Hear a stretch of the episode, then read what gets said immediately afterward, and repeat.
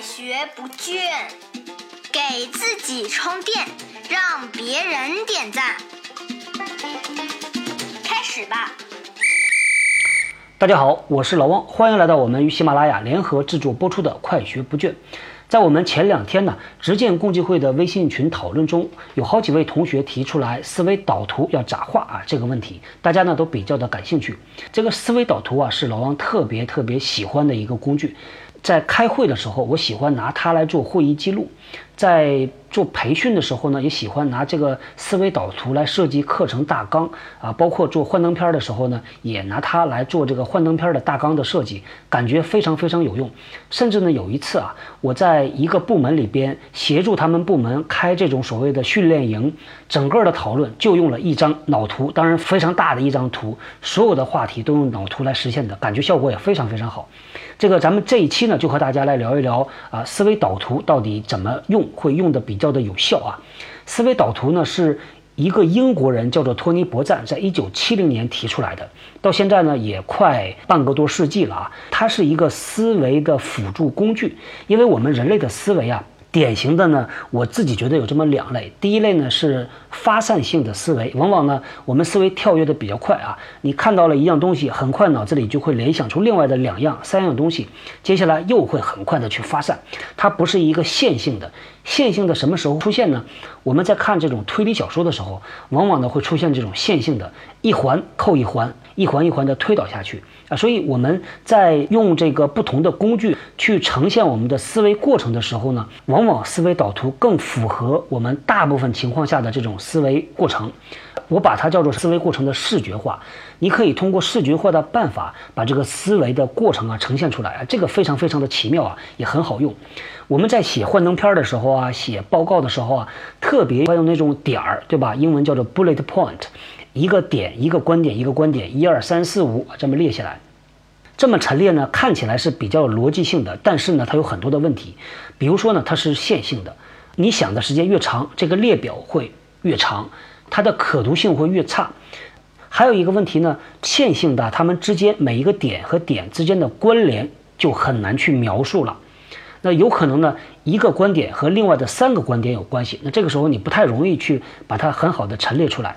但是当你使用这个思维导图的时候呢，因为它是多分支的，它是多维的，所以这个时候画起来就非常非常的容易了啊。思维导图呢，先说一下咋画呀。非常简单，拿一张白纸，你可以把你要写的这个主题写下来。接下来呢，你根据这个主题啊进行拓展。比如说吧，咱们现在拿一张纸，在上面写下来两个字“开心”啊。这个“开心”呢，立刻啊就可以把我们以前用的叫五个 W 两个 H 马上就拿出来了。大家还有印象啊？比如说是什么呀？为什么呀？在哪里呀？谁呀？对吧？马上就可以写出来几个分支。开心，第一个分支叫为什么开心。第二个分支叫和谁开心，第三个叫做在哪里开心，还有呢怎么做才能够开心啊？咱们每一个分支可以继续的像天女散花放礼花一样的继续去做分支。比如说呢，怎样做才能开心啊？吃喝玩乐买买买，对吧？那为什么开心呢？有生理的，有心理的，所以马上你又可以再继续的开花分支。用这样的方法呢，特别的它能够启发我们的思路。在一张图上就可以呈现出一个非常复杂的这个内容和逻辑啊，这点非常好。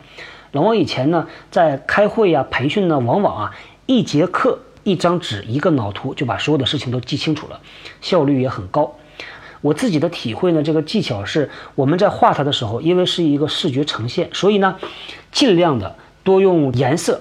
我的感觉呢是，当你把这个图画得很漂亮的时候呢，你以后啊你会想。再去看一眼，如果写的乱七八糟，我就不太愿意去看了。但如果画的很漂亮，哪怕是我去单纯的欣赏，我也特别愿意把这个图拿出来，自己再反反复复的看一下啊。这可能是个个人癖好。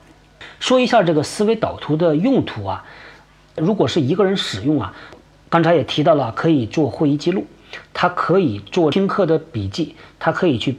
做幻灯片的大纲设计。如果是一群人用呢，可以用在头脑风暴里边，可以用在开会讨论，可以做培训啊等等。这个工具呢，因为特别符合人类的一个思考习惯啊，所以它可以用视觉化的办法把你的思考呈现出来啊，这个是真的是特别特别的好啊。那咱们今天的这个思维导图啊，咱们就说到这里。大家感兴趣的话啊，可以到网上去查。有非常非常多的例子，你可以拿来做参考的。当然，工具呢也非常非常多。在以往的节目里呢，曾经啊向大家推荐过一个生产力工具，叫做 MindNote，M I N D N O D E 啊，这是一个 A P P。后来有好多朋友在问，说是没查到。我在网上搜了一下，才发现呢，这个 A P P 呢，它只在苹果的商店里边有，在安卓没有。百度出了一个在线的脑图，大家都可以使用的，真的是很方便。好，咱们今天就聊到这儿，我们后天接着聊，拜拜。